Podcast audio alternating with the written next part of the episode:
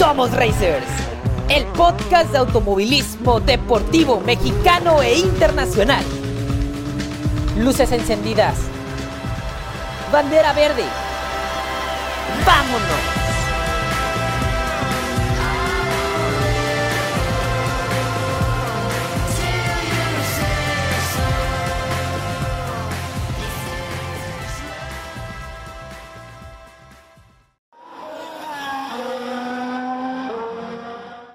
En nuestra nación corren varios seriales y se celebran muchas competencias que para muchos son desconocidas, pero en Somos Racer nos dedicamos a eso, a decirle a los aficionados a las carreras que en esta patria hay campeonatos cargados de mucha velocidad, mucha emoción, que desbordan de adrenalina y vaya que divierten a quienes asisten a ellas.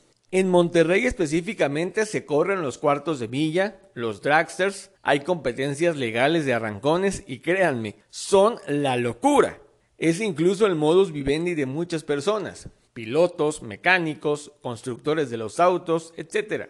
También tenemos la Supercopa y dentro de ella la subcategoría de los tractos. Sí, trailers corriendo en una pista, alcanzando velocidades superiores a los 180 km por hora y ofreciendo un espectáculo único en el mundo.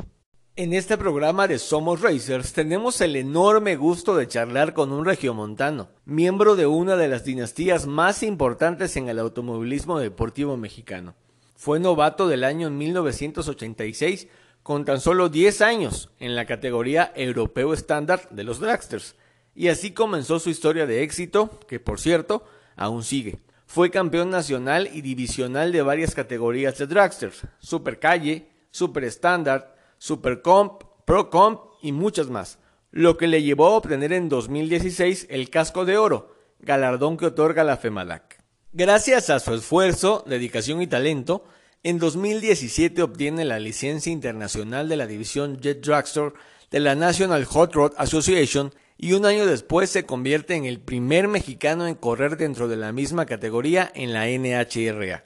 Y para 2019 le es otorgada la licencia Top Alcohol de la misma asociación norteamericana, siendo el primer mexicano en conseguirla. Racers recibimos con mucho gusto al piloto más veloz de México a bordo de un dragster e hijo de uno de los íconos del deporte motor nacional, Juan Cantú Jr., el árabe. Muchas gracias por aceptar platicar con nosotros y con nuestra comunidad. Gracias, gracias a ustedes este, por la invitación y bueno, contentísimo de, estar aquí en esta entrevista. Mil gracias, Juan. Oye, vamos a comenzar preguntándote, eh, ¿qué haces fuera de las pistas? ¿Cómo es un día, digamos, cotidiano en, tu vida? Eh, bueno, eh, la vida de, de, Juan Cantú es normal. soy un empresario de Monterrey tengo un negocio de reparación de trailers y carros y una fábrica de piezas de poliuretano. Y, y bueno, mi, mi, día empieza yéndome a la oficina, estando ahí, checando como quiera todo lo de, lo de carreras. Eh, siempre le he dicho que, que, aquí en la casa se, se almuerza, se come, cena lo de carros de carreras, porque todo el día estamos pensando qué podemos hacer, qué más nos gusta, qué, qué podemos estar innovando pero me voy, a, me voy al trabajo, al mediodía regreso a mi casa, siempre aquí con, con mi familia a comer. Y bueno, ahorita los, los miércoles y los sábados eh, empecé a entrenar en los go-karts. Estoy entrenando con Enrique Vaca. Vamos a darle toda la tarde. Son mínimo 60 vueltas las que hay que dar. Lo ideal son 100 vueltas al día eh, en los go-karts. Entonces, eh, esos son los miércoles y los sábados. Y en la noche, eh, venirme, tengo los simuladores, que aquí está, es un cuarto que, equipamos en, pandemia. Aquí está el simulador mío y, puse el simulador de mi hijo.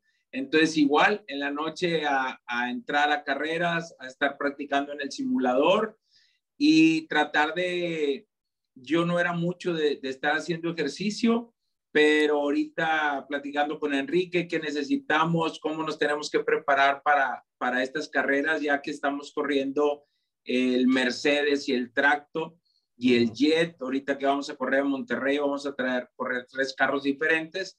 Entonces, pues tengo que traer mucha condición para, para poder aguantar los tres. Entonces, más que todo, eso igual aquí en la casa, aquí en la casa, en un cuarto que tenemos en, la parte de arriba, acondicioné, compré algunas cositas y hacer ejercicio todo lo que pueda. Padrísimo, padrísimo. Por cierto, le mandamos un saludo, aprovechamos a mandarle un saludo a Enrique Vaca, que es preparador de muchos pilotos, sí. este, vamos, de diferentes categorías. Y pues muchos, muchos de nuestros entrevistados y de nuestros seguidores que son pilotos, pues nos han dicho que él los prepara. Entonces le mandamos un, un fuerte saludo al buen Enrique Vaca. Exactamente, ahorita, va camino a San Luis porque igual va, con, va a la NASCAR, sí, sí, eh, es spotter de, de, Rogelio y sí, sí, sí, una gran persona y un excelente piloto. Perfecto. Oye Juan, ¿y, y de, dónde, de dónde nace o cómo nace tu pasión o, o, el amor que le tienes a las carreras de, de autos? empieza, todo esto es de familia. Mi padre era un apasionado de los carros de carreras. Mi padre empieza como a los 22 años a correr carros y bueno, eh, sigue el primero, igual tenía sus negocios de muelles y mofles el árabe. Empieza a agarrar este gusto por las carreras. Él, él empezó en circuito, mete a su hermano Carlos y tenía, tiene muchos hermanos, entonces empezó a meter a, todos sus hermanos a las carreras, llegó a meter a una hermana también, la hizo campeona y luego quería seguir creciendo y empezó a invitar amigos a su equipo, llegó a tener 23 carros en el equipo, era el equipo más grande de México, con, tenía también espectáculos, tenía una Monster, tenía dos Monster, dos camionetas que aplastaban carros, una camioneta que se levantaba sobre sus dos llantas traseras, más cubriendo casi todas las categorías del automovilismo mexicano. Y de ahí, de estarlo viendo, de estarlo acompañando, yo a los 6, 7, 8 años, pues yo quiero empezar, yo quiero correr, yo quiero correr. Y, y de ahí es donde nace mi gusto por, por el automovilismo. Padrísimo, padrísimo. O sea, y tú acompañabas a tu papá a los eventos, de, en este caso de las Monster y de las categorías donde competían, ¿no? Sí, sí, sí, yo desde muy chico andaba con él me tocó ir muchas veces a Chihuahua, a Torreón, y, y pues yo lo veía, que cómo él era de apasionado, cómo le, le gustaban los carros, y, y, ahí empezó a meterse también al cuarto de milla, el papá. Y ahí fue donde también me gustó mucho. Yo quería correr, yo quería correr. Y una tía corría el Volkswagen, queda campeona. Mi tía dice, bueno, me gustó, pero íbamos a retirar. Y mi padre es cuando me hace, pues en sí, la invitación a que a que me pueda subir yo un carro de carreras y, y un Volkswagen fue mi primer carro de carreras. ¿Un, eh, eh, ¿Fue un bocho? O un bocho, sí, sí, sí. Corría 110 kilómetros, hacía 18 segundos en el cuarto de milla y, y ahí es donde, donde empiezo.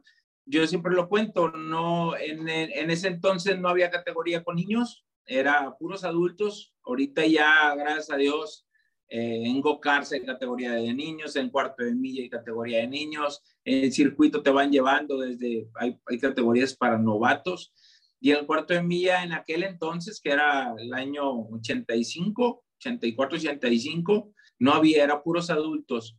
Pero pues bueno, me, me, me toca correr mi primer carrera contra 18 gentes más, 18 adultos, y gano mi carrera.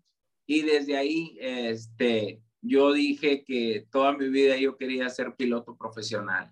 Entonces, ¿ganaste en tu debut? Sí, sí, sí, me toca ganar. Era una categoría, se llamaba Europeo Estándar, eran puros bochos, Caribes, Atlantics, y bueno, me toca ganar. Paso mi primer, mi primer hit, eh, pues yo emocionadísimo, paso mi segundo y empiezo, llego a la final y nos toca ganar la final. Mi padre, pues orgulloso y feliz de su hijo, y yo contento porque me, todo lo que estaba viviendo desde el viernes, sábado, domingo, yo sentía que eso era lo que yo, lo que yo quería. O sea, como a, a muchos les gusta el fútbol, el americano, las bicis, las motos, que también me gusta mucho, pero yo dije que, que el automovilismo quería que, que fuera ya parte de mi vida.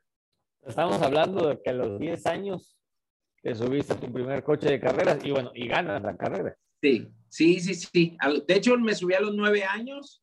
Este, a los nueve años empiezo mi, mi, mi carrera como piloto y, y, bueno, sí, me toca ganar y el siguiente año la categoría la modifican, ya dejan entrar a carros 8 cilindros, 6 cilindros, 4 cilindros, y bueno, quedó subcampeón en todo el campeonato, o sea, ya, ya fui eh, cada carrera sumando puntos y pues me toca ser el novato del año y quedar subcampeón de la categoría. Ok, ¿y esto nada más se corría en el norte del país o, o si eran... Eso fue, se corría nomás en Monterrey y luego corrí, si no me equivoco, mis primeros dos años, nomás era local, porque del Volkswagen subía un Chevel, después el segundo año, vuelvo a quedar subcampeón y en mi tercer año ya empiezan las carreras nacionales. Monterrey y ya salíamos a México, Guadalajara, Chihuahua, eh, Torreón, Guadalajara, no sé si ya repetí, pero teníamos como seis carreras fuera de Monterrey. Y en ese, en ese año, pues para mí fue uno de mis mejores años estando con mi padre porque me toca del, corrimos como 14 carreras en total, 13 quedó en primer lugar y nomás una quedé en segundo lugar. Estuve a nada de, romper un récord de, quedar campeón invicto nacional y divisional. Este, divisional sí quedé invicto y nacional me faltó un solo evento. Entonces, pues fue un año de, ensueño porque era mi tercer año como piloto y, y, bueno, correr todas las carreras, llegar a todas las finales y nomás perder una fue algo pues muy padre corriendo contra excelentes pilotos. El que me ganó fue Marco Antonio Garza Pachel, piloto aquí de Monterrey. Y de ese año en adelante ya empiezo a correr todas las carreras nacionales y divisionales. Este, y cada año mi padre me fue subiendo la categoría que seguía. O sea, esa, la que quedé campeón fue Supercalle. Bueno, al, quedé campeón, pero no repetí al siguiente año me, me subió de categoría y cada año fui subiendo hasta llegar a la categoría estelar de, de México. Genial, genial. Oye, cambiamos tantito el canal y bueno, nosotros sabemos eh, que tú estás corriendo, vamos, que participas en los Dragsters. Es así como que tu lodo, vamos a decirlo así. Los Dragsters. Sí. Y, y, también en los tractos de la Supercopa.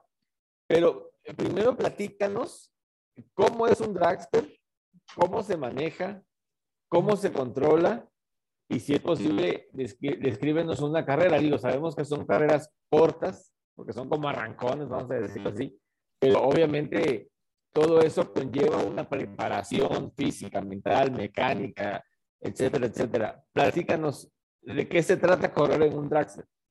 Bueno, un dragster para los que no, un jet dragster, que es el que yo corro, son para la gente que no está muy familiarizada, son de los carros largos eh, que miden 8 metros de largo. Adelante traemos unas llantas muy delgaditas, que muchos le llaman que, son llantas como de bicicleta, eh, y traemos una turbina de, un jet, eh, de, de, los jets de Estados Unidos.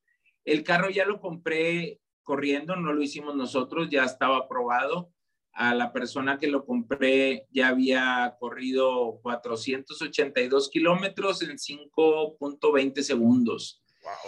Entonces, eh, yo traía esa inquietud. En el año 2000 tuve la oportunidad de ir a Hermosillo y probar un jet. En aquel entonces no eran tan rápidos, en aquel entonces corrían 320 kilómetros pero pues no se pudo. Mi padre en aquel entonces no, llegó una, no llegaron a una negociación, el dueño del carro con mi padre, y no se compró.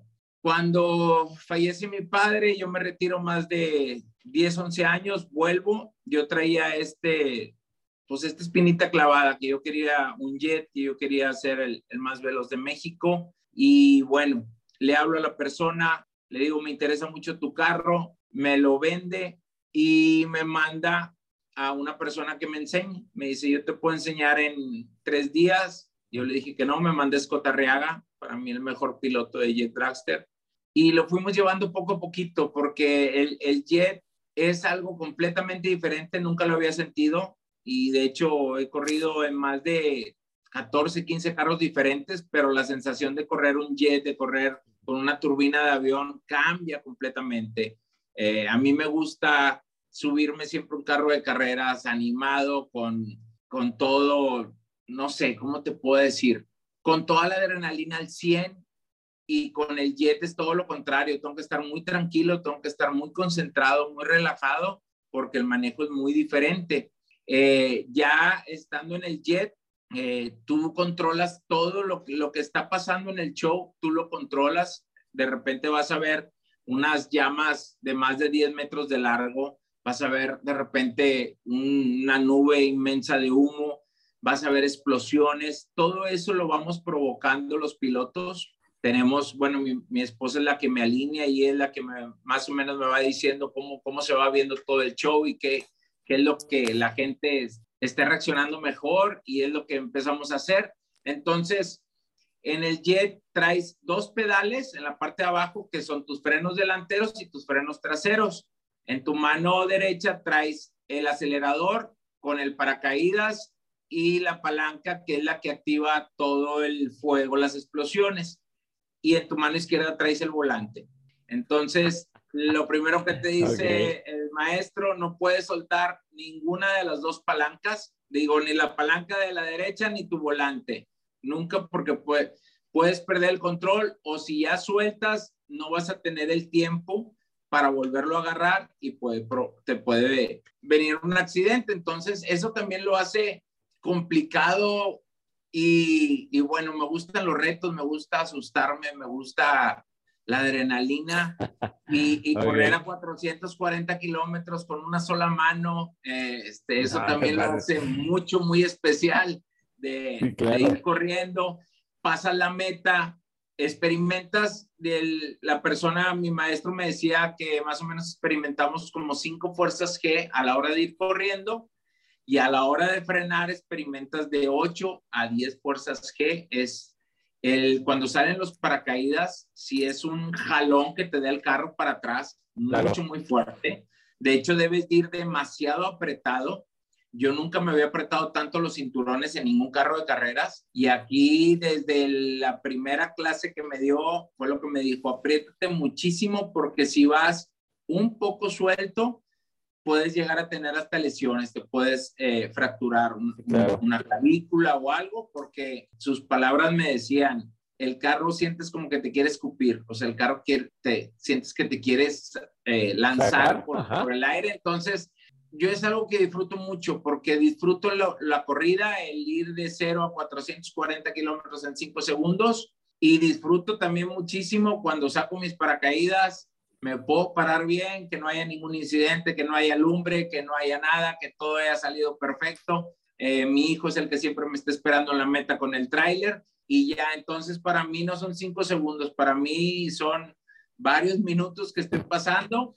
E igual, eh, una de las cosas que, que te dicen que es lo más importante de un jet es saber en qué parte vas de la pista. La gente piensa que, porque me dicen, hombre, ni has de ver dónde vas con la velocidad y, y es al contrario, debes de estar muy consciente por si llega a pasar algo. Eh, al principio no lo entendí cuando me lo explicó mi maestro, hasta mi segunda presentación fue en Guadalajara y me toca correr una pista nueva, yo siempre corría y, mi cabeza la apoyaba en mis tubos. Este, mi casco iba bien apoyado, como hace cuenta aquí en esta silla va apoyado para a la hora de, sentir la presión que no pasara nada. Con todo y que traigo un arnés aquí en el, en el, en el casco. Bueno, en, en Guadalajara la pista pues está se puede decir en mal estado para los jet dragster, o sea, no es una pista preparada para esos carros. Entonces, salgo y como a los 200 metros, que ya vas a 325 kilómetros, empieza a vibrar mucho el carro. Y como voy pegado, toda la vibración del carro me la transmite al casco y yo empiezo a ver todo borroso. y, y yo quise empezar a enfocar, a ver si podía enfocar y ahí me acordé de mi maestro que me dijo, donde estés, tú suéltale. Si no sabes dónde, yo ya no sabía dónde estaba en la pista, yo ya no sabía cuánto me faltaba para llegar a la meta. Entonces ahí mejor solté mis paracaídas, apagué mi, mi jet y, y vi la importancia de saber exactamente en dónde vas. ¿Por qué? Porque también me explicaba que pasando la meta 400 kilómetros, ya lo que tú avanzas por segundo es el equivalente a un campo de fútbol Entonces me dice, si, si tú no apagas la turbina exactamente en la meta, ya no vas a tener tiempo de pararte porque vas a ir agarrando demasiado, demasiada velocidad. Entonces, pues todo eso, todas esas sensaciones, todas esas cosas que la gente, pues nomás ve el carro que, que avienta lumbre y que se arranca, eh, pero uno como piloto tiene que estar mucho, muy bien preparado para que, como hasta ahorita, gracias a Dios, todos los shows que hemos dado, pues han sido con saldo positivo. Qué bueno, bendito Dios, qué bueno, porque, o sea, así como la gente va, se divierte, ve, cara, que el coche saca humo, saca fuego, y obviamente el espectáculo, ese es el espectáculo de los de Blaster en este caso, pero, pero adentro, o sea, ya cuando tú estás en el coche, que sientes el jalón, que tienes que apretar, que tienes que reaccionar, porque son cinco segundos o menos a velocidades. ¿Cuánto es tu récord de velocidad nacional? 443 kilómetros. ¿En cuánto tiempo? En 5.87 segundos. ¿Y la pista cuánto mide normalmente? 400, todas las pistas que corremos eh, oficiales miden 400 metros. Fíjate, estamos hablando de, prácticamente 100 eh, metros por segundo. En, sí, o sea, en, en, en dos, normalmente las cuadras dicen que miden 100 metros. En dos cuadras, para que se den una idea, yo ya voy a 320 kilómetros. Y en cuatro cuadras ya voy a 440 kilómetros. Otro dato de estar parados, nosotros tenemos, nos miden, cuando, cuando estamos parados, tenemos una, un marcador a 20 metros y otro a mitad de pista que son 200. Bueno, de 0 a 20 metros hacemos menos de un segundo a la hora de la arrancada. Wow. Entonces, sí, es una sensación mucho, muy diferente, pero que se disfruta muchísimo. y de ahí, este, lo que me comentabas del tracto, de ahí por hacer los shows en la Supercopa, me, me llama un poco la atención y empiezo a incursionar en el circuito. Ya con los tractos como tal, o sea, ya te subes a los tractos, que, que ahorita estás, estás compitiendo ahorita en Supercopa, y, este, y bueno, te subes a los tractos, que obviamente es eh, bestialmente diferente a un dragster. El manejo de un tracto de carreras, ¿cómo es? O sea, ¿cómo sientes tú o qué necesitas tú para controlar un, un, un armatoste de esos y aparte ponerlo a correr a, no sé, 180. Sí, más o menos. En Monterrey andábamos llegando como a 190 en la, recta, la recta principal. Pues bueno, yo en, nunca había corrido circuito, una, una vez de invitación en una carrera de los SEAT, pero pues eran carros muy chiquitos. Eh, me invitó César Tiberio, que estoy muy agradecido por esa oportunidad, pero nomás fue una vez y me bajé y se puede decir que no, no sentí nada en, especial, pero haciendo, eh, empiezo a hacer los shows en, la Supercopa y lo que me empezó a llamar la atención fue los camiones, lo grande, lo pesado, los golpes, eh, las carreras super peleadas y, que decían que era muy complicado correr un, correr un tractocamión. Eh, hablo con Michelle Jordain, Michelle Jordain le agradezco porque yo le, le hago una llamada y él en 15 minutos me resuelve para que yo pueda tener un tractocamión debutando en Monterrey. Hace, fue hace dos años cuando debuto en Monterrey con, con el tractocamión y es completamente diferente. O sea, es estar, son carreras de media hora.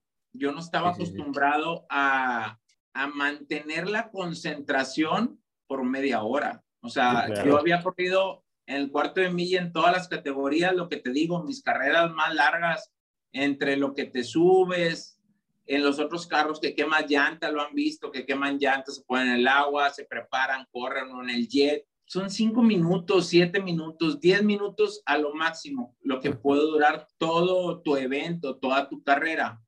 Y aquí no, aquí son carreras de media hora con los camiones, a mí lo interesante, lo que me gusta de los camiones es que traemos las llantas originales, rines originales, frenos originales, suspensión original. Eh, nomás cambia la caja de transmisión, que es muy parecida también a, la, con un camión urbano y un motor de carreras. Entonces, no está, se puede decir, diseñado al 100% para, para que sea de, de, como un carro de carreras, que, que mueve la suspensión, que haces que el carro se agarre más en la curva o tú llegas con tu ingeniero y le dices, oye, se me está yendo de atrás y saben a qué moverle al resorte y ya te lo hacen mejor. Aquí no, aquí es algo que, que todo es a pericia o, o conocimiento del piloto. Entonces, en un principio me divertí mucho, pero no sé, quedé en décimo lugar y dije, ¿dónde me metí? O sea, esto no está nada sencillo. A veces uno quiere llegar y hacer las cosas nuevas y, y ser de lo mejor o pensar que era sencillo y, y, poder rápido andar en los primeros lugares. Y no, empecé batallando, batallando, batallando y luego ya no repites ninguna pista. Entonces, donde vas conociendo Monterrey, ya las últimas vueltas me sentí muy bien, pues ya no, la siguiente carrera es San Luis y San Luis es una pista muy chiquita, muy resbalosa, entonces llega a conocerla, bueno, yo que era novato, llega a conocer la pista, entonces no, no, no tuve los tiempos ni para entrenar ni nada, pero eso sentía que, que si lo lograba me iba, me iba a empezar a convertir en, un buen piloto, este, iba a poder crecer en muchas áreas de mi vida, esos retos me gustan. Y sí, o sea, es eso, es un camión que tienes que conocerlo, que son tres o cuatro toneladas, que llegas a 190 kilómetros, lo tienes que frenar de la manera correcta porque si no el camión se va derecho o, no, o empieza a, a vibrar de atrás y a, y a rebotar, entonces menos lo frenas. En las curvas igual, traes unas llantas muy grandes, pero con una superficie muy chica, das vuelta y el camión se te va de frente y pierdes tiempo. Pero, pero bueno, a mí me encantó, me encantó como categoría. He visto pilotos muy experimentados que corren en los Mercedes o en otras categorías en NASCAR, que se suben a los tractocamiones y empiezan igual que yo, en décimo lugar, onceavo. este, entonces, eh, es, te digo, para mí esa es la categoría que más te exige como piloto. Está muy espectacular porque a veces nos, nos toca chocar traen muchísima seguridad los tractocamiones. Yo, yo he dado troncos completos, no te pasa nada. Entonces, pues bueno, es, es la experiencia que, que de ahí me llega, me lleva, tengo, se puede decir que tengo, voy para dos años de ser circuitero ahora. Toda mi vida fui cuarto millero, ahora estoy en el circuito. Y si Dios quiere también, ya en noviembre 21 estrenamos en, un Mercedes nuevo que, que viene de, de Michigan ah, y ya también eh, ya incursiono el, el, 21 en mi Mercedes, en el tracto y en el Jet. Sí, perfecto. Oye, Juan, y, y a ver, eh, por ahí eh, nos, nos, nos, dieron a conocer que para Monterrey va a debutar una nueva subcategoría de Supercopa que se llama el Gran Turismo México. ¿Ahí vas a estar en Gran Turismo México? Es que ya, ya va junto, ya van los Mercedes con la Gran Turismo. Ajá. Entonces, Mercedes se divide en dos categorías, que es la Pro 1 y la Pro 2. Ya. Y ahí mismo va a entrar la Gran Turismo, se puede decir que es la categoría 3. yo, yo voy a estar corriendo en la Pro 1, pero vamos a estar todos en la pista eh, con tres diferentes premiaciones. O sea, premian a los de la Pro 1, premian a los de la Pro 2 y van a premiar a la Gran Turismo.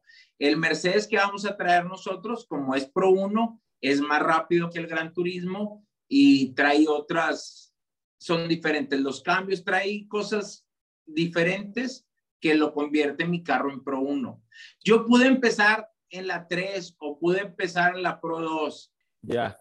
Pero te digo, me gustan los retos, no me gustan las cosas fáciles yo sé que en lo difícil se batalla mucho y no empiezas de a veces de mero arriba, pero a mí me exige mucho más y yo es lo que siempre voy buscando. Si puedo, lo hago. Si me da mi economía, si me da mis conocimientos y todo, lo hago. Así soy, soy muy competitivo. Entonces, por eso buscamos entrar a la Pro 1 y el año que viene estoy seguro que vamos a estar peleando el campeonato. Perfecto. Y hablando del próximo año, digo, ya nos, ya nos platicaste que, que pues vas a incursionar en la, en la categoría de Mercedes-Benz, ahí en Supercopa, vas a seguir con los dragsters y, y a lo mejor vas a seguir en tractos, pero eh, nos platicabas fuera de, fuera de aquí de, de, de audio, de cámara, que tienes un plan de montar un espectáculo nuevo. Traigo ganas de, bueno, quiero crecer el equipo. De hecho, en, en la carrera de Monterrey, eh, incursión un piloto nuevo en la categoría de los tractocamiones. Eh, ahorita el equipo Arcis, el Árabe Racing Team, va a salir con dos tractocamiones. Eh, ya traemos el Mercedes. El año que viene se está buscando traer el segundo Mercedes también para que Enrique corra uno con copiloto y yo con, también con otra persona. Y bueno, traemos el, el espectáculo del Jet, tenemos la Monster Truck, eh, que es de, de, mi tío Carlos, que era de mi padre, luego de un tío que ahorita ya me está enseñando y quiero traer un tercer show. Estoy hablando ahorita con patrocinadores. Todo esto es muy difícil lograrlo solo. O sea, mi negocio es muy noble, se lo agradezco, pero no puedo estar sacando todo en mi negocio. Ya con todo lo que estamos trabajando en redes sociales, el, el apoyo como ustedes de, de las entrevistas, de prensa y todo, eh, mi equipo se está volviendo también en una marca eh, o en una empresa para publicidad. Entonces, mis patrocinios que traigo ahorita, que son eh, Arcis Metal, Dexo Transportes, Bauer, Educancer, han estado muy contentos cómo hemos estado trabajando con su imagen, se le está dando muy buenos resultados. Entonces, ahorita seguimos en busca de más patrocinios porque todavía tenemos varios espacios disponibles y, y, ya con esos, con esos apoyos que, o con esas alianzas que voy a hacer entre, entre empresas externas más, el Árabe Racing Team, que es mi negocio, eh, quiero llegar a traer otro show donde voy a involucrar mucho a la gente, donde la gente va a poder hacer el show conmigo y, y, que eso sería lo nuevo. Ya las circunstancias te hacen modificar. Ahorita las, como las redes sociales te tienes que, tienes que evolucionar eh, en todo. Entonces ahorita en los espectáculos siento que me estoy volviendo un poquito mercadólogo, pero la, el mismo trabajo me lo está exigiendo. Entonces, por eso se pensó ahorita en hacer un espectáculo donde esté involucrada el público y cualquiera, eh, no sabemos todavía cómo, cómo va a ser, si por medio de rifa, sorteo, no sé, pero se va a poder subir conmigo en el espectáculo y lo va a poder disfrutar conmigo. Entonces, pues eso es, eso es lo interesante de, de, este nuevo proyecto, si Dios quiere que se va a dar en 2022. Perfecto, pues te deseamos toda la, toda la suerte, que te vaya mega genial con ese proyecto que tienes. Y pues a nuestros escuchas que quieran entrarle con el Árabe Racing Team al espectáculo, ahí están los espacios. Y, y sí, sí, sí, eh, eh, redes sociales, ¿cómo estás? Eh, estamos ahorita, eh, hay empresas, por ahorita, eh, estamos hablando con, con gente de Monterrey, como ya está el campeonato, ya faltan dos fechas, se han unido gente de Monterrey para el único evento en Monterrey, o gente de Puebla, que ya estamos hablando en Puebla, y ya también ya vamos muy avanzados con, con, con patrocinios ya para el siguiente año para estar en todas las fechas. Entonces, digo, es algo que, que ha estado llamando mucho la atención. Los tractocamiones, para mí es la categoría que, más gusta a la gente. Los Mercedes, lo interesante es que ya son dos carreras por, por evento. Corremos, eh, se puede decir, abrimos el evento y luego entran los tractos y luego cerramos el evento. Entonces, pues bueno, eh, para mí ahorita el, campeonato de la Supercopa es el más importante en México y bueno, vamos por muy buen camino. Perfecto. Ahora, Juan, eh, platícanos, oh, otra vez haciendo un cambio de tema, ¿a qué piloto admiras tú? ya sea mexicano o internacional, ¿a qué piloto admiras tú? ¿Qué dices? Piloto mexicano que admiro muchísimo es Adrián Fernández. Ah, Él es una persona que, que muchos eh, sentidos de la vida lo, lo admiro en, en cómo, cómo lo hizo como piloto, cómo lo hizo como negocio, como empresa, cómo cuidó a sus patrocinios, cómo cada detalle lo tenía, o sea, no había detalle que tú dijeras, por aquí le faltó, por aquí le podía hacer mejor.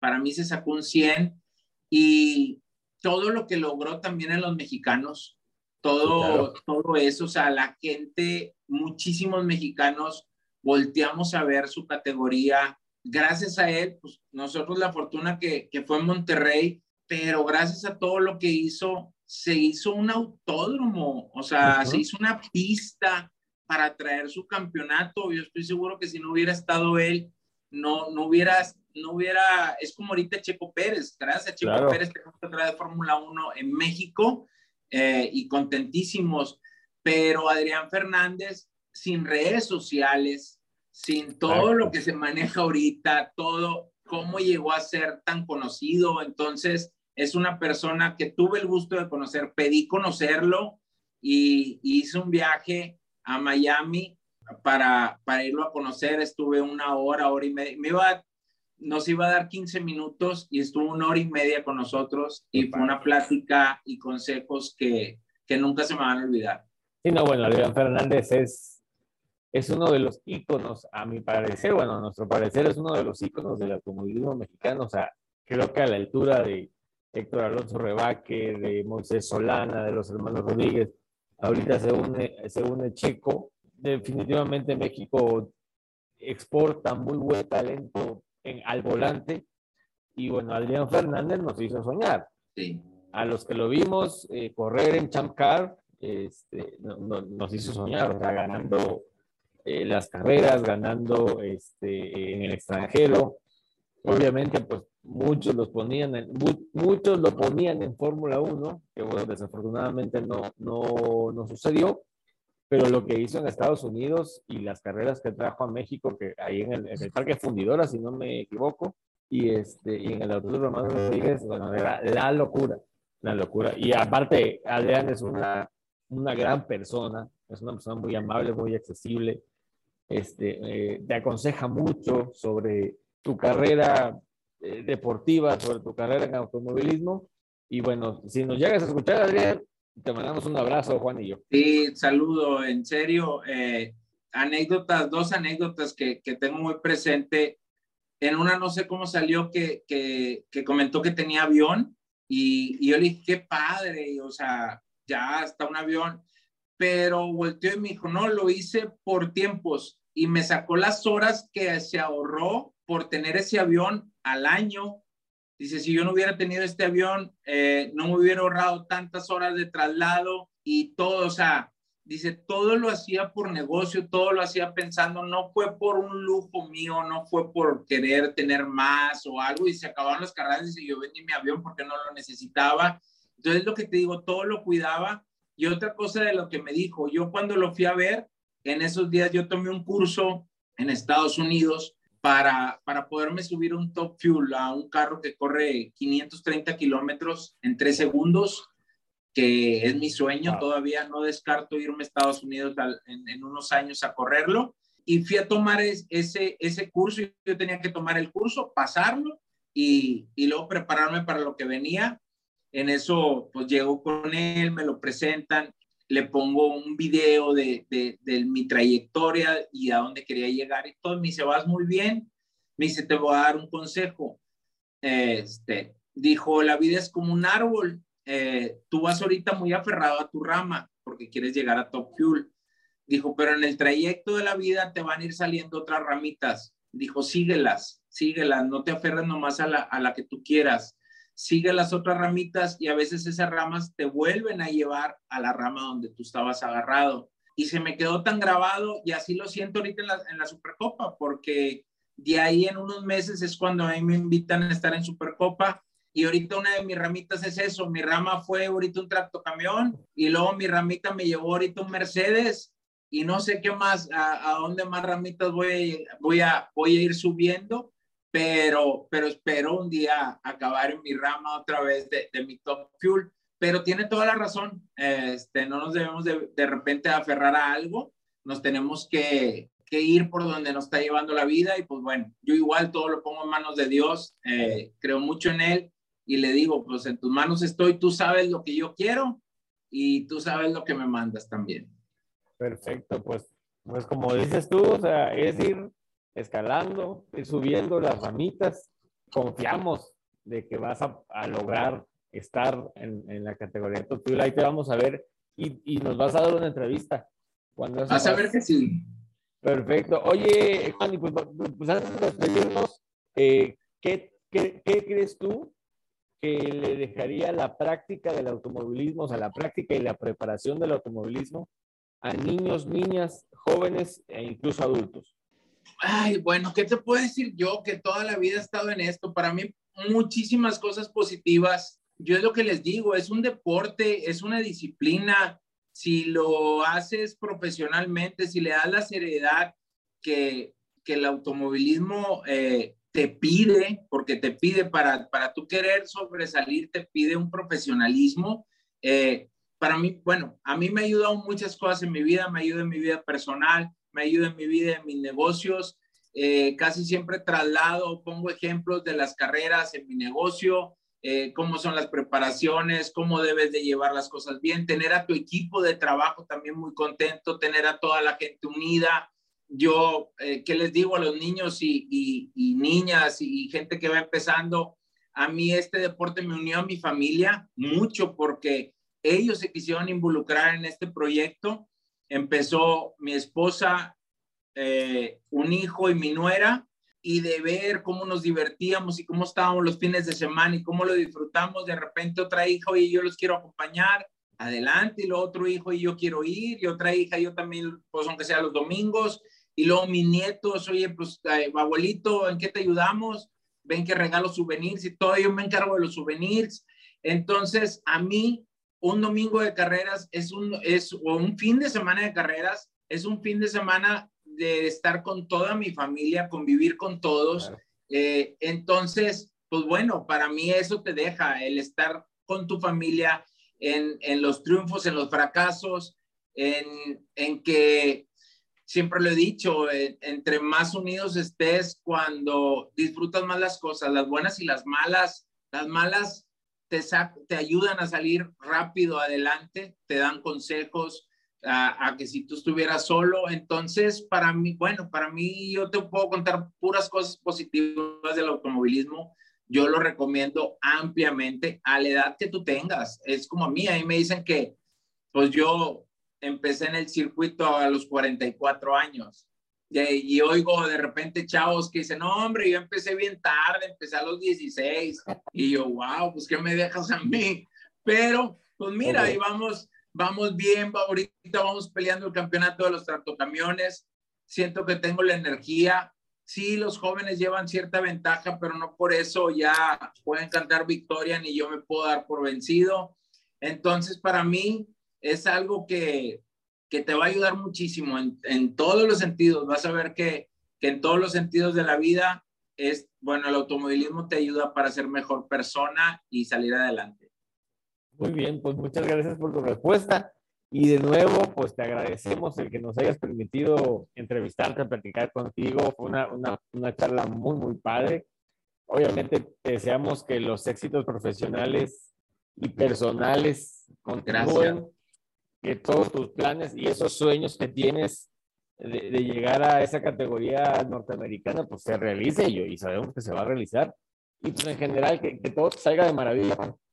No, no, muchas gracias. Este, síganos en nuestras redes sociales, que son Juan Canto el Árabe, en Facebook, en Instagram, en YouTube. Todas las carreras las grabamos, las subimos a YouTube. Tenemos todo lo que es Facebook, ahí estamos informando todo lo que vamos a hacer.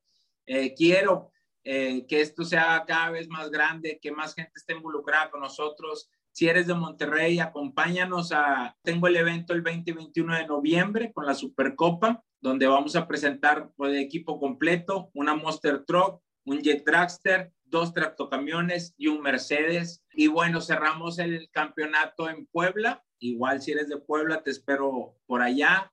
Y bueno, siempre saben que van a tener un amigo eh, aquí con, con, con, Juan Cantú. Y gracias, gracias por todo el apoyo, te lo agradezco muchísimo y ojalá no sea la última vez que tengamos una plática de estas. Sí, no, no, no, no, no, no, será la, la primera ni la última vez que tengamos una plática de estas. Ojalá podamos reencontrarnos más adelante y, y, y si, si alguna vez eh, nos toca vernos en persona, pues saludarnos. Y ya Vas a ver que sí. Ya saben, gente de Monterrey y gente de Puebla, pues invitados están al, al espectáculo que, que, que, monte y que significa Juan Carlos. Muchas gracias, te mandamos un abrazo, que Dios te bendiga y, y que te salga padrísimo. Gracias, igualmente, Dios los bendiga mucho. Que estén muy bien. Gracias.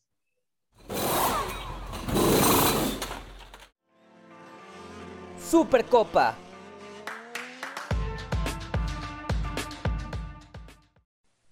Uno de los seriales más diversos, emocionantes y más competidos en nuestro país celebrará la séptima fecha de su temporada 2021 en el Autódromo de Monterrey los días 20 y 21 de noviembre.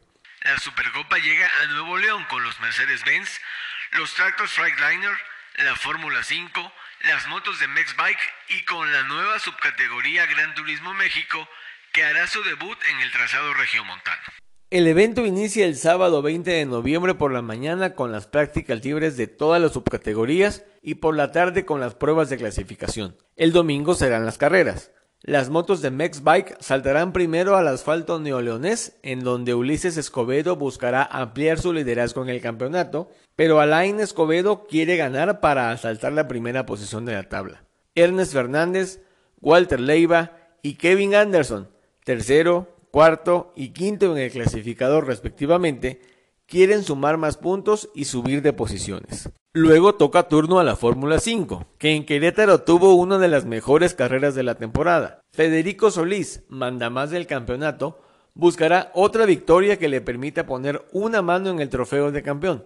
Por su parte, Enrique Reina quiere el triunfo para cortar la distancia con Solís, pero Iván González lo sigue a solo 7 puntos en tercer lugar. Edwin Arenas y Héctor Ríos ocupan la cuarta y quinta posición respectivamente. La prueba de Monterrey promete estar lo que le sigue de bueno. Y seguirán las emociones con la aparición de los Tractor Freightliner, la maravillosa y aguerrida subcategoría de Supercopa que gusta a todo el que la ve. Ahí el campeonato está muy, pero muy interesante. El líder es Michel Jourdain, a la cabeza con 495 puntos pero trae bien pegadito a Santiago Tobar con 490 unidades. En tercero marcha Salvador de Alba, que suma 462 puntos. Homero Richards es cuarto con 457 y en quinto con 456 viene nuestro entrevistado en este programa, Juan Canto Jr., el árabe. Todo indica que al campeón de esta división lo vamos a conocer en la última fecha de la temporada en Puebla. El cierre de la jornada lo protagonizarán los poderosos Mercedes-Benz, donde la lucha por el título también está que arde. En la Pro 1, los líderes son Salvador de Alba y Marco Marín con 1069 unidades, seguidos de la pareja que conforman los hermanos Homero y Emiliano Richards con 958 puntos. En tercero marchan Michel Jordain y Franco Zanella con 930. Mario Domínguez y Jaime Guzmán son cuartos con 917 y el top 5 de la tabla general lo completan Gerardo Nieto y Rudy Camarillo con 888 puntos. En tanto, en la Pro 2, José Arellano comanda la general con 1070 puntos, pero le pisan los talones Santos Anela, padre e hijo, con 1068, no más dos puntos de diferencia.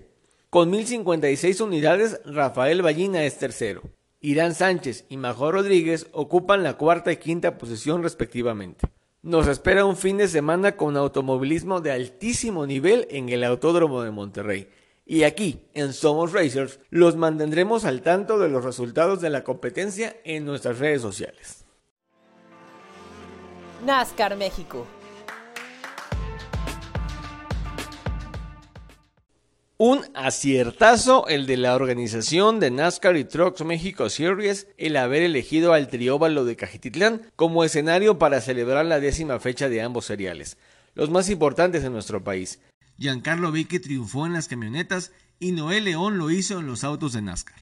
La actividad en pista comenzó el viernes con dos prácticas de NASCAR, siendo el más rápido en ambas Salvador de Alba Jr., vaticinando lo que haría el sábado, marcando el mejor tiempo en la primera práctica haciendo el segundo mejor en la segunda y consiguiendo la pole en la clasificación de ese día. También las camionetas de Trucks México estuvieron entrenando el sábado. Giancarlo Becchi fue el más veloz en la primera práctica y Diego Ortiz en la segunda. Siendo las 12 del mediodía del domingo, comenzó la carrera de Trucks México Series, llena de acciones, sobrepasos y algunos incidentes. El ganador de esta prueba fue Giancarlo Becchi, seguido en el podio por un sorprendente David Reyes y por Federico Gutiérrez, que también marcó la vuelta rápida de la carrera. Becky obtuvo una importantísima victoria que alimenta muchísimo sus posibilidades de quedar campeón del serial. Ahora es más líder que nunca y en la doble fecha de Puebla podría coronarse. Pasadas las 2 de la tarde arrancó la carrera de NASCAR México. Los pilotos de Peak y Challenge lucharon con todo por ganar posiciones. El poleman Salvador de Alba Jr. comenzó presionado por Noel León en las primeras vueltas, pero supo defenderse aunque más adelante se dio a la presión del regiomontano de Alessandro Racing. La primera de varias banderas amarillas hizo que se esfumaran las posibilidades de victoria para el piloto de Sidral Aga Racing Team, y conforme se desarrollaba la carrera, fue perdiendo posiciones hasta caer a la 16. La prueba fue la más accidentada en lo que va de la temporada. Hubo dos banderas rojas provocadas por choques entre autos y contra el muro. Una de las víctimas fue Rubén Robelo, compañero de León, que ya no pudo continuar por severos daños en su coche. Después de la segunda y última bandera roja y del reinicio de la competencia, Noel León mantuvo su posición y la defendió de los embates de Abraham Calderón, que buscaba de cualquier modo hacerse con el triunfo. Pero el campeón de la Fórmula 4 estadounidense y de Fórmula Karts derrochó talento y ganó una trepidante carrera en el trazado de Guadalajara. Con su triunfo, el de Monterrey es el superlíder en Challenge y prácticamente tiene el título asegurado, pero aún no hay algo escrito. Además, se convirtió en el primer piloto de Challenge en ganar una carrera combinada de NASCAR México. Los podios en ambas categorías quedaron de la siguiente manera. En PIC el triunfador fue Abraham Calderón, seguido de Rogelio López y Rubén Pardo, mientras que en Challenge Noel León fue primero, segundo Marco Marín y tercero Andrés Pérez de Lara. Las últimas dos fechas de la temporada 2021 de la categoría reina del automovilismo deportivo mexicano se disputarán en el Autódromo Miguel Abet de Puebla los días 4 y 5 de diciembre y se espera un memorable cierre de temporada.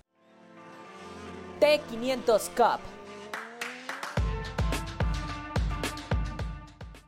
Pablo García Jr. dominó por completo la fecha de T500 Cup que se celebró en el Óvalo Aguascalientes el pasado domingo 14 de noviembre. El piloto poblano del equipo Global Premier se hizo con la pole, ganó las dos carreras y marcó la vuelta rápida también en ambas pruebas. El podio de la carrera 1 estuvo conformado por Pablo García Jr. en primer lugar, seguido por Eduardo López y Gabriel Zavala que ocupó el tercer puesto. En la carrera 2, García Jr. repitió victoria. Eduardo López volvió a llegar segundo, pero la tercera posición fue para Ricardo González, del equipo Autovilita Sneaker Control Más por tu bien, quien nos comparte cómo le fue en el trazado hidrocálido.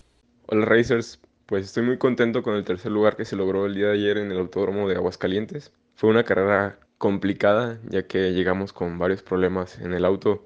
Eh, no se pudieron conseguir llantas nuevas, entonces usamos unas llantas pues ya bastante usadas. No contábamos que el asfalto del, del autódromo era bastante abrasivo y se fueron muy muy rápido las llantas desde la práctica. Uno nos dimos cuenta que se estaban desgastando mucho. Entonces en la práctica 2 traté de dar más aprendizaje de pista, no desgastar mucho las llantas y en la calificación también intentamos dar pocas vueltas entonces no fue la calificación deseada, pero sabíamos que en la carrera íbamos a estar mucho mejor. Em, también teníamos un poco problemas en el, en el clutch. Al momento de hacer cambios, tardaba en subir las revoluciones el, el motor y también no inflaba muy bien el turbo. Entonces nos quedamos como medio segundo cada vez que metíamos un cambio, se nos retiraba el, el auto. Y en las frenadas tratábamos de, de recuperar lo perdido en las salidas, pero por lo mismo de las llantas se volvió un poco complicado. Pero gracias a esto se hizo una carrera pues muy divertida porque pues tenía que tener un temple, tenía que estar mentalmente más preparado por, por si pasaba algún error que, que, que, cometía, tratarlo de solucionar rápido y tratar de no cometer errores en la pista. Se hicieron muchos intercambios de posiciones entre, entre Héctor y entre Alberto Villamar. Después que los pasamos, eh, vimos que seguíamos muy constantes, íbamos alcanzando poco a poco a los primeros lugares, pero ya la, la carrera terminó y quedamos en tercer lugar. Y pues un agradecimiento para los, mis patrocinadores, Sneaker Control, Autovelita y Más por tu Bien, por, por este gran apoyo y confianza que me han dado. Las cosas por el título en la categoría de los Abarth se han puesto muy buenas con los triunfos de Pablo García en Aguascalientes, acercándose mucho al primer puesto en la tabla general que ocupa Eduardo López. Todo se definirá en la fecha que está por correrse, probablemente en Monterrey. Y aquí en Somos Racers les diremos quién resultó campeón de este muy interesante serial mexicano.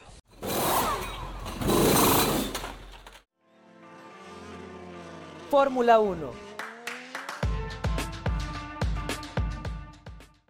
Amigos de Somos Racer, pues continuamos aquí en nuestro octavo ya programa. Estamos eh, muy contentos de, haber visto una muy buena carrera en Brasil. una carrera que gana un demoledor Lewis Hamilton, que a pesar de todas las, todas las, penalizaciones de la descalificación en la quali, se hace con la victoria hoy al dar un muy buen espectáculo sobre ese Mercedes, obviamente con motor nuevo, pero no vamos a dejar de lado el talento que tiene el siete veces campeón del mundo, eh, el Lewis Hamilton. Dio un carrerón, remontó posiciones en la sprint del sábado, se fue desde el puesto 20 hasta el puesto 5 por la penalización, por los cambios en la, en la unidad de potencia, eh, se cae al a la décima posición y bueno, iba media vuelta, creo, iban a terminar la segunda vuelta, ya había avanzado tres posiciones y luego ya para la vuelta 5 el británico ya estaba en quinta posición y empezó a remontar y empezó a remontar y empezó a remontar y alcanzó la tercera posición, empezó a presionar a Checo, lo pasa Checo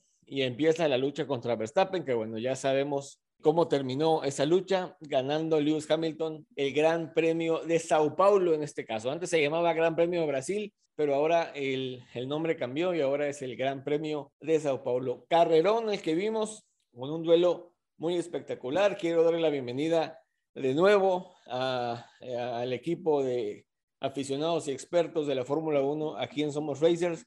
Y Jack nos va a platicar cómo estuvo ese duelo padrísimo que todos vimos, en el que todos nos emocionamos. Digo, estábamos viendo la carrera y, saltamos cuando se fueron eh, Hamilton y Verstappen fuera de la pista. Nunca se tocaron, siempre sencillamente fue una maniobra de carrera, los investigaron y todo, pero pues no, no hubo acción contra ellos. Ahora, Jack, dinos, ¿qué te pareció ese duelo entre Max Verstappen y Lewis Hamilton? Bueno, pues qué tal, muy buenas tardes, ya estamos aquí de nuevo y pues carrerón. E, esa, esa estrategia que tuvo Red Bull y esa estrategia que tuvo Mercedes con Max y, y Hamilton fue creo que una de, de, los mejores en esta, en esta carrera.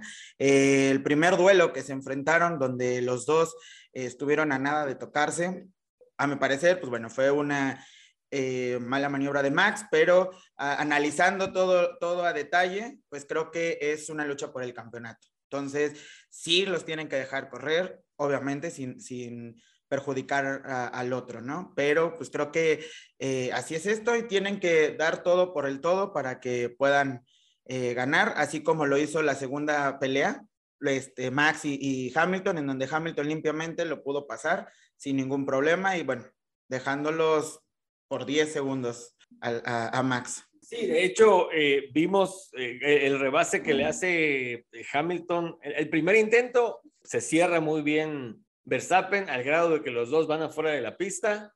Y bueno, sigue la batalla, sigue la batalla, lo alcanza otra vez Hamilton y lo rebasa, como dice Daniel, limpia, limpiamente.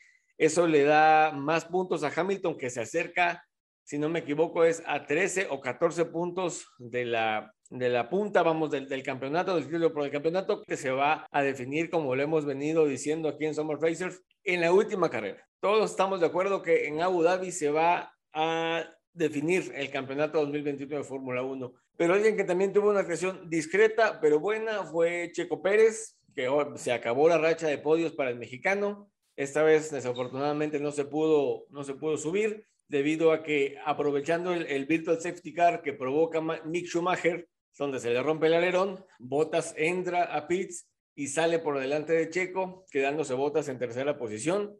Y bueno, Checo eh, casi al final de la carrera, entra a cambiar las, las llantas y consigue arrebatarle un punto a, Mercedes gracias a la vuelta rápida. Y él sí nos platica esto. Así es, esta vez vimos a Checo Pérez en la penúltima vuelta con cambio de neumático, pues para usar los más ligeros y tratar de conseguir esa vuelta rápida que al final sí, sí la consiguió. Y bueno, ese punto extra, más que servirle al mexicano, eh, pienso que frustró la ventaja de Hamilton con 318 puntos que tiene frente a los 332 de Verstappen. El mexicano pues básicamente se mantiene como el cuarto mejor piloto del 2021 con 178 puntos.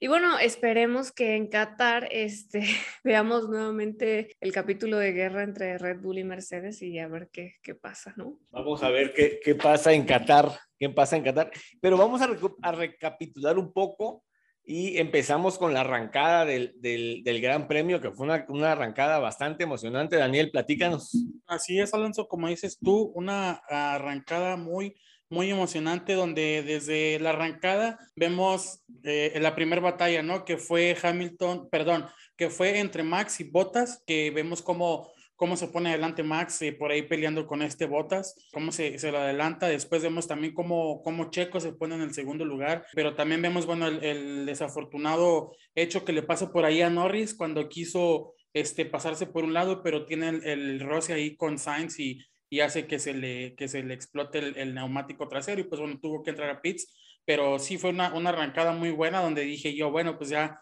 ya va adelante Max, este era esperarse, ¿no? Que saliera con esa con ese ímpetu de, querer ganar la carrera, pero pues no contaba con el, con el talento y con el motor nuevo que tenía Hamilton y pues bueno, ya, ya venimos comentando aquí lo que pasó en la carrera, cómo, cómo Hamilton por ahí empezó a ganar y ganar posiciones, que por cierto también hizo una muy buena arrancada, creo que por ahí logró en la arrancada eh, remontar un par de posiciones y que bueno, pues obviamente le ayudó para poder llevarse la victoria del, Gran Premio de Brasil, una victoria muy merecida ya que hizo un gran trabajo tanto Mercedes como Hamilton, pero sí, este, esta carrera pues sí nos regaló muchas emociones desde el principio hasta el fin, tuvimos una gran, gran arrancada que a muchos nos hizo ilusionarnos con el 1 y 2 de, de Red Bull, pero pues ya, ya sabíamos que también Hamilton venía fuerte y nos quitó esa ilusión, pero eh, una carrera yo le, le daría un 10 de 10 ya que tuvimos muchas emociones. Sí, definitivamente fue una carrera emocionante, fue una carrera otra vez que se definió en los pits, otra vez se definió desde los boxes, en las estrategias de todos los equipos. Ahí llama mucho la atención la, actuación de Ferrari. Eh, Ferrari, tanto en México como en Brasil, han venido teniendo muy buenas actuaciones y hoy ya son terceros del campeonato. Eh, Charles Leclerc termina en quinta posición, adelante de Carlos Sainz, y ese duelito ahí entre Charles y Carlos se viene dando y viene generándole puntos, generándole beneficios a la escudería que ahora ya está en tercer lugar. Insisto, y como le hemos platicado en programas anteriores, estamos seguros que también el campeonato de, de constructores, perdón, va a dar vuelta y todos insistimos en que se lo va a llevar Red Bull, pero el de pilotos, el de pilotos va a seguir muy cerrado. Ahora, Carlos, Carlos nos va a platicar sobre la, vamos, sobre más de la carrera, eh, obviamente, y también por ahí Hamilton tuvo un duelo con Checo Pérez. Recordemos que en México el ganador del duelo fue, fue Hamilton y otra vez le vuelve a ganar Hamilton a Checo, pero Checo se defiende, se defiende bastante bien. ¿Verdad, Carlos? Es correcto. Este, el día de hoy Pérez tenía eh, la encomienda tal vez por parte de su equipo de mantener a Hamilton por este atrás, ¿va? Para que no se acerque a, a Verstappen eh, lo había hecho muy bien, había estado eh, corriendo muy bien. De hecho, en un momento, pues iba el 1 y 2 entre Verstappen y Pérez, le había ganado a, a Bottas este Pérez. Este, pero bueno, a fin de cuentas, Hamilton fue acercando, Bottas le dio su posición y fue tras Pérez, ¿verdad? Sí se defendió muy bien Pérez. Eh, el problema, pues definitivamente, además de obviamente las habilidades que tiene Hamilton, pues su coche, ¿verdad? Porque sí se veía gran diferencia en las, cuando había este, líneas rectas, ¿verdad? Ahí este Pérez básicamente sí donde lo rebasó. Pues fue muy emocionante el, primer rebase porque eh, Hamilton eh, logra rebasar a Pérez, Pérez lo alcanza en las curvas y lo, lo rebasa. Entonces ahí estuvo muy bien esa, ese movimiento de Pérez, pero más adelante lo rebasa en una línea recta y pues ahí sí no, no tuvo ni este, ventaja Pérez y empezó a sacar distancia y acercarse a Verstappen y se acabó el, el duelo entre Hamilton y Pérez. Este duelo estuvo muy bueno. Hamilton lo ataca en la S de escena, lo rebasa, pero Checo en la curva 4 le devuelve el rebase a Hamilton y vamos, ahí hubo una buena batallita ahí entre ellos dos. Y regresando al tema de las estrategias, otra vez, y creo que desde, ah, desde Austin se vienen dando eh, temas entre, eh, entre undercut, uppercut, entre Mercedes y Red Bull. De hecho, en, la radio, aquí en el, en el Gran Premio de Brasil, Hamilton le pregunta a sus ingenieros, no nos salió el, el undercut, ¿verdad? Y en, desde, desde, el pit le contestan, no, definitivamente no. Y bueno, Diego nos va a ampliar un poquito más este tema de las estrategias entre Red Bull, Mercedes y demás equipos. Pues más que nada yo siento en esta ocasión de que Red Bull quizá no venía con una estrategia bien planteada. Eh, hemos visto en otras ocasiones que sí traen ya muy, muy estudiado eh, por librito, ¿no? ¿Qué van a hacer? Específicamente, eh, quizá en qué vuelta van a hacer el, el, pase a pits. Pero en esta sentí, bueno, al menos a mi punto de vista, sentí como que Red Bull no traía bien definido qué es lo que iban a hacer, así que es exactamente lo que iban a hacer. Quizá no esperaban que, que, Hamilton trajera este ritmo de carrera tan grande, eh, quizás sí se esperaban que, que, fuera remontando posiciones, pero no de la forma tan rápida como lo hizo. Ya vimos que al inicio, de repente, del número 10, ya estaba en, en, eh, antes de la vuelta 3, ya estaba en la posición 6, entonces fue remontando muy rápido. Quizá fue algo que no esperó Red Bull así, tal, fue, tal cual, pero ya al final eh, empezaron a ver la, que los pases a, a los pits eh, iba, iba a ser donde se iba a ganar la carrera, eh, porque pues bueno, evidentemente el motor de, de, Mercedes era muy superior al de Red Bull. Se veía cuando Checo venía pidiéndoles casi casi, ¿no? De que eh, le, le, lo apoyaran para poder tener distancia de DRS con Max pero es precisamente a lo que voy. Yo creo que en esta ocasión agarraron quizá mal parado a Red Bull, no supieron bien cómo poder subsanar este, este gran poder que traía Hamilton en su motor, pero bueno, sin lugar a dudas, vuelve a ganar quizá en esta carrera quien tuvo la mejor estrategia, quien tuvo la mejor suerte también, porque cuando pasa Valtteri a, los pits y el, el, Virtual Safety Car, pues eso le, beneficia también. quizá de no haber sido eso, Checo hubiera quedado enfrente de Valtteri, pero bueno, ya vemos que aquí en la Fórmula 1 no hay, no hay muchos supuestos, no hay el si hubiera, si hubiera pasado esto, ¿no? Pero bueno, sin lugar a dudas, otra carrera emocionante y con finales inesperados y bueno, sería todo de mi, de mi parte. Y gracias, Diego. Pues bueno, pues terminó un, un gran premio que Mercedes nunca vio por perdido. Hamilton tampoco lo vio por perdido a pesar de la penalización y la descalificación. Este cuate tiene mucha tabla, mucho colmillo para regresar de, remontadas. Acuérdense que a final de año eh, Fórmula 1 va a entregar un premio al que tenga los mayores adelantamientos durante la temporada. Por ahí Vettel está en, primera posición, pero con lo que acaba de, lograr Hamilton o lo que logró Hamilton en Brasil, más bien dicho, eh, rebasando en sprint y rebasando en carrera, creo que pues la cantidad de, remontadas que hizo, la cantidad de rebases que hizo, más bien dicho, lo, pone ahí, al menos en el top 5 de esos rebasadores, vamos a decirlo así, del año en Fórmula 1.